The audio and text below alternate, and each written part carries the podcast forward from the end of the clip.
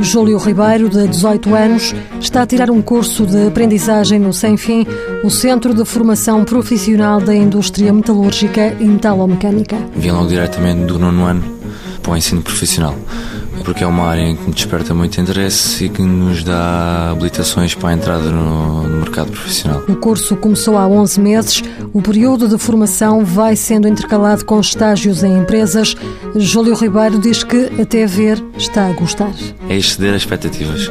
São boas. Já tivemos cerca de mês e meio de estágio e agora iniciamos agora o segundo ano. Está a correr tudo bem. E mal termina o curso de três anos, Júlio acredita que não terá dificuldade em arranjar emprego.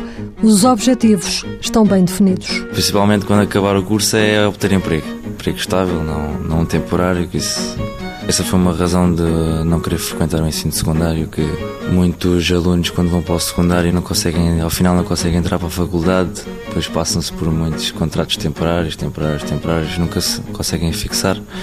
Eu espero aqui no curso profissional consiga obter as habilitações suficientes para conseguir um emprego estável. Nesta área tem muita falta de, de empregadores, de pessoas, tem muita falta. E penso que é muito mais fácil a gente nesta via profissional conseguirmos uh, ser empregados na empresa do que em via secundária. Para já, Júlio Ribeiro vai concluir a formação profissional e garante que não se arrepende da opção que fez.